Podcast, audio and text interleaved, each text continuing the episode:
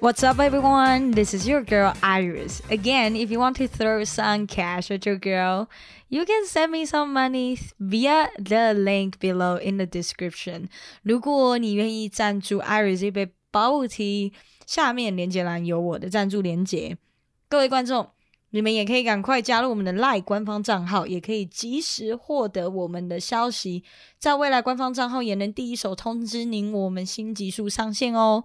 我们也很欢迎大家私讯我们心中的问题或是建议，我们等你。Today, this is a letter for those who just graduated and are ready to step into the society。所以本集名称就命名为给大学生及毕业生的一封信，from Iris。Hope that gives you guys a different view when looking for jobs because you know Iris actually had worked many different jobs before if you remember my short intro in human intercourse too.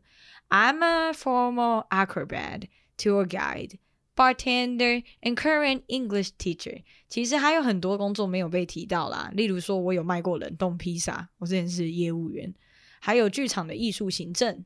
我算是做过蛮多行业的。I've worked at places like restaurants, bars, charity foundations, and even Chinese schools。在剧团实习，因此认识了 Winnie。在导游的时候认识了一些。Sorry guys, like 每一次我要录音的时候，就一定会有人打给我，一定有人找我。平常我没有事做的时候，你们都不找我，让我一个人无聊。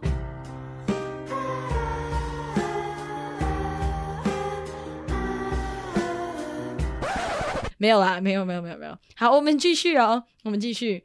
那像我在当导游的时候，我就认识了一些非常酷的大学生，到现在也是超级好朋友。They are super supportive。如果你也有超级好朋友的话，you can call in supportive friends。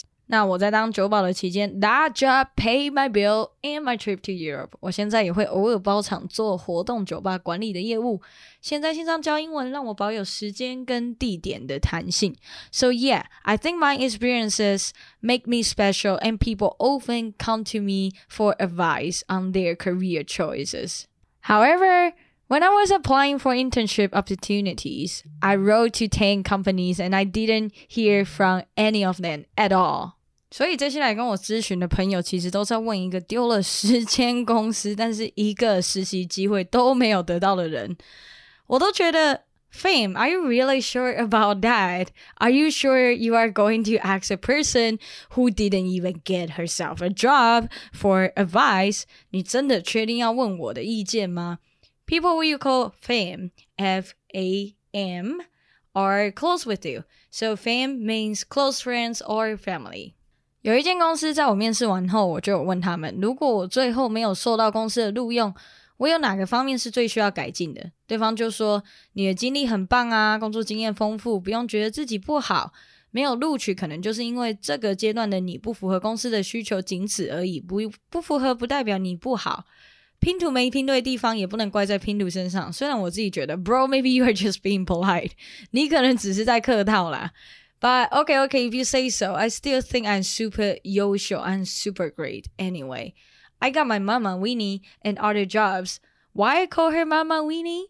Because I come from a fucked up family and Winnie is not only my mental support, but also giving me opportunity and share some interesting knowledge with you guys. 这也是为什么今天我能够在这里节目上跟大家分享有趣的英文知识。Okay, so what is the advice for you guys then? 如果你现在大学还在学，try to work on some extracurricular activities or jobs than just working at a restaurant or 7-Eleven. If you really are in a bad state and need some quick cash, and at the same time, if you need to feed yourself, restaurants are not so bad. Just remember to work on something else at the same time。大学期间，各个公司其实很愿意给大学生机会实习，尽量去探索自己的潜能，不要把自己局限在一种行业内。当然，有经验的人可能会升主管或是加薪，but 未来有很多东西你要把前景性考量进去。You gotta be forward looking. Forward looking 就是具有前瞻性的。例如说，你在同个地方工作四年，薪水能涨多少？升主管的时候能涨多少？如果涨幅度跟投资报酬率很低，我觉得找工作非常的烦人、讨厌。但你若可以在同个地方可能任职半年或一年，再多花一点时间探索不同的工作，也能够为自己进入社会做好准备，甚至是更了解自己未来的职业方向。除非你真的觉得自己这辈子都会蛮干苦干在服务业。Not like it's a bad thing or something. Just remember you have potential to work on anything. 你可以在任何领域都有一番成就。不然，其实这个大学的时间就是拿来探索自己的。Don't get me wrong. 不要觉得我在瞧不起服务业。Literally, I think people who work at convenience stores are heroes. Bro, you guys need to 记得烟的牌子跟包装、补货啊、报废、做咖啡等等等等。我刚刚是听到这些，我就觉得我根本没有办法把这么多东西塞到我的脑袋里面，还要同时间忍受。OK Whoever works there have my respect。所以我到外面吃饭买东西，我都非常的客气。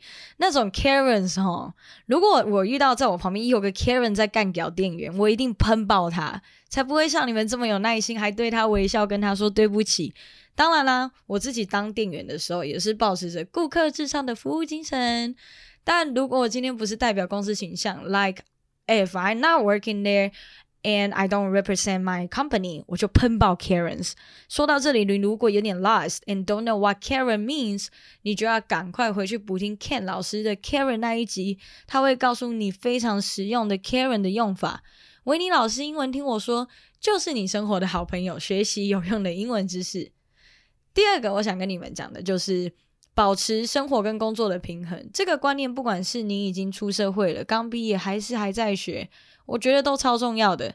If you are a big fan of our podcast，如果你是我们英文听我说的忠实粉丝，你一定记得 Winnie 有提过，说他自己也在慢慢找自己的工作及生活的平衡。也有听到他说，我之前有跟他说，Winnie，你现在终于在好好的生活了。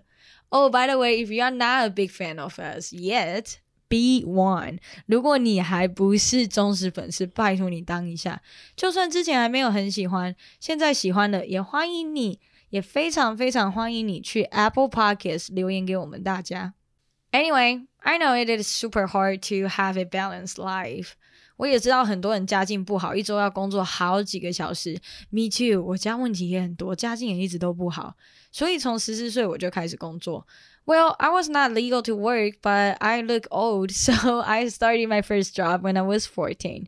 但真的，我在这些年学到的就是取得生活的平衡平衡非常重要，especially when you are not happy with your current situation or you want to step out of your comfort zone and you want to make changes，你就真的很需要休息。When I was practicing acrobatics, when I was practicing handstand to be specific.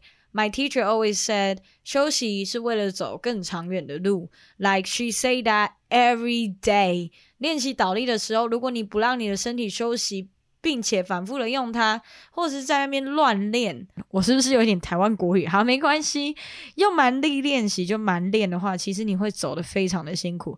That's why she always asks us to rest, to recharge your battery. Then you can restore your energy back and to make a bigger move. When you are too dead tired, you don't even want to think and you will just want to make easy choices. What are easy choices? Laying in bed, scrolling your phone, and doing nothing is an example of an easy choice. Because you can do that without any effort. Not exercising is also an easy choice too, because literally my grandpa is not exercising. And hard choices, reading is not easy because you are learning through those texts. And your brain needs to transform those texts into messages and preserve them in your mind. Look at this, your brain has to do so much hard work. So this is a hard choice. 所以阅读才会就是让人觉得有点吃力。Of course, you can learn through watching videos, that's for sure. Iris learned a lot. Iris learned so many things from TikTok, 抖音。像我那时候就在上面学到怎么把太大的牛仔裤变得合身，还不用改。 Mm, But I think learning something by reading books is more helpful for me，因为他们都是同一个主题这样回到，而不是在 TikTok 上你一直在看不同的影片、不同的主题。可以看看一些理财的书啊、哲理之类的，to encourage yourself to think, to inspire yourself。那为什么说要取得生活的平衡呢 ？Cause when you are too tired, you are most likely to make easy choices。像我 quarantine 在家，我都不用出门，我就都做一些 hard choices。Eating healthy, like I cook every day, doing yoga every day。当我没有那么累的时候，我就没有这么懒惰。第三个是保持弹性，keep the flexibility。I think in this generation is when we can not just work nine to five and you know that's it. Working nine to five, be a nine fiver, then you can have a good life with a huge ass house and happily retired. I personally do not think I can be, have a good life if I work nine to five for 20 to 30 years. That's eight hours a day. 而且年金也正在下减 and look at what happened last year. COVID hits. How many people lost their jobs? 就算没受到疫情影响，退休金也一直在往下掉。So I think to keep the flexibility is crucial.